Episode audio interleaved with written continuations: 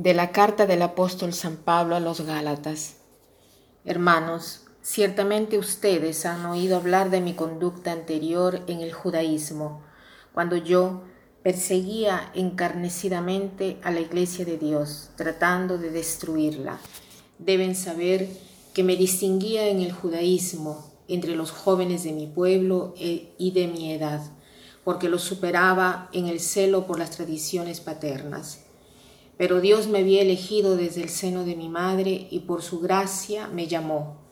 Un día quiso revelarme a su Hijo para que yo lo anunciara entre los paganos. Inmediatamente, sin solicitar ningún consejo humano y sin ir siquiera a Jerusalén para ver a los apóstoles anteriores a mí, me trasladé a Arabia y después regresé a Damasco. Al cabo de tres años fui a Jerusalén para ver a Pedro y estuve con él quince días. No vi a ningún otro de los apóstoles, excepto a Santiago, el pariente del Señor.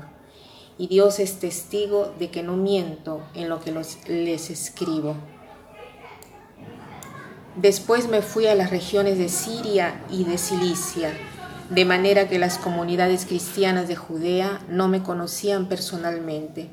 Lo único que habían oído decir de mí era, el que antes nos perseguía, ahora va predicando la fe que en otro tiempo quería destruir, y glorificaban a Dios por mi causa. Qué bonitas estas palabras eh, de San Pablo. Él se presenta a sí mismo como un ex perseguidor de los cristianos.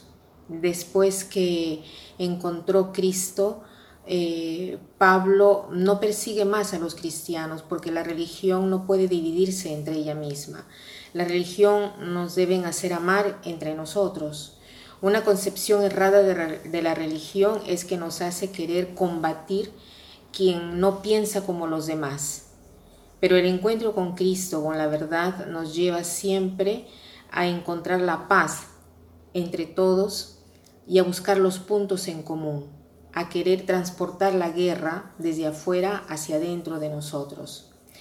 Pablo ha entendido una cosa, que cada conflicto con el otro es la máscara eh, de un conflicto que tenemos internamente. Entonces, para poder resolver el conflicto interno, se necesita resolver el conflicto externo entre nosotros. Por eso, si guerra tenemos que hacer, la tenemos que hacer a nosotros mismos, a esa parte interna que no responde todavía a la verdad. Esa es la verdadera lucha.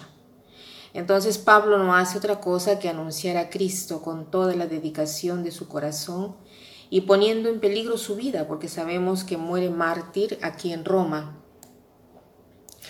entonces, esto que dice San Pablo hoy lo encontramos en la encíclica que el Papa Francisco nos ha dado, una encíclica muy bonita, llamada eh, Todos, Hermanos Todos, ¿no? Se ve que ha estado inspirada por Dios porque aquí el Papa nos da la llave para poder construir un mundo diverso. No solo nos dice lo que no está bien, sino que nos dice qué cosa debemos hacer. Es una ayuda increíble para todos, no importa a qué religión pertenecemos, en quién creemos, todos podemos hacer algo, todos podemos caminar hacia el conocimiento de la verdad y podemos también todos seguir estas medidas que nos ha indicado el Papa. ¿no? Quisiera leer eh, una frase de la encíclica del Papa Francisco, que es el capítulo sexto, que dice así. Capítulo 6. Diálogo y amistad social. Acercarse, expresarse, escucharse, mirarse, conocerse, intentar entenderse, buscar puntos de contacto, todo esto se resume en el verbo dialogar. Para encontrarnos y ayudarnos necesitamos dialogar. No es necesario decir ¿Para qué sirve el diálogo? Me basta con pensar en lo que sería el mundo sin el diálogo, paciente de tantas personas generosas que han mantenido unidas a familias y comunidades. El diálogo perseverante y valiente no convierte las noticias en enfrentamientos y conflictos, pero ayuda discretamente al mundo a vivir mejor, mucho más de lo que podemos darnos cuenta.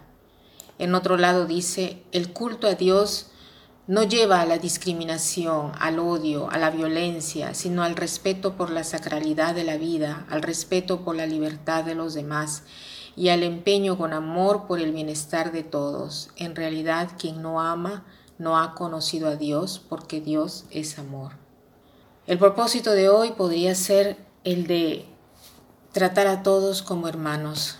Y para terminar, quiero citar esta frase que dice así tus relaciones con los demás sean de tal manera de no hacerte de enemigos los amigos, sino de hacerte amigo de los enemigos.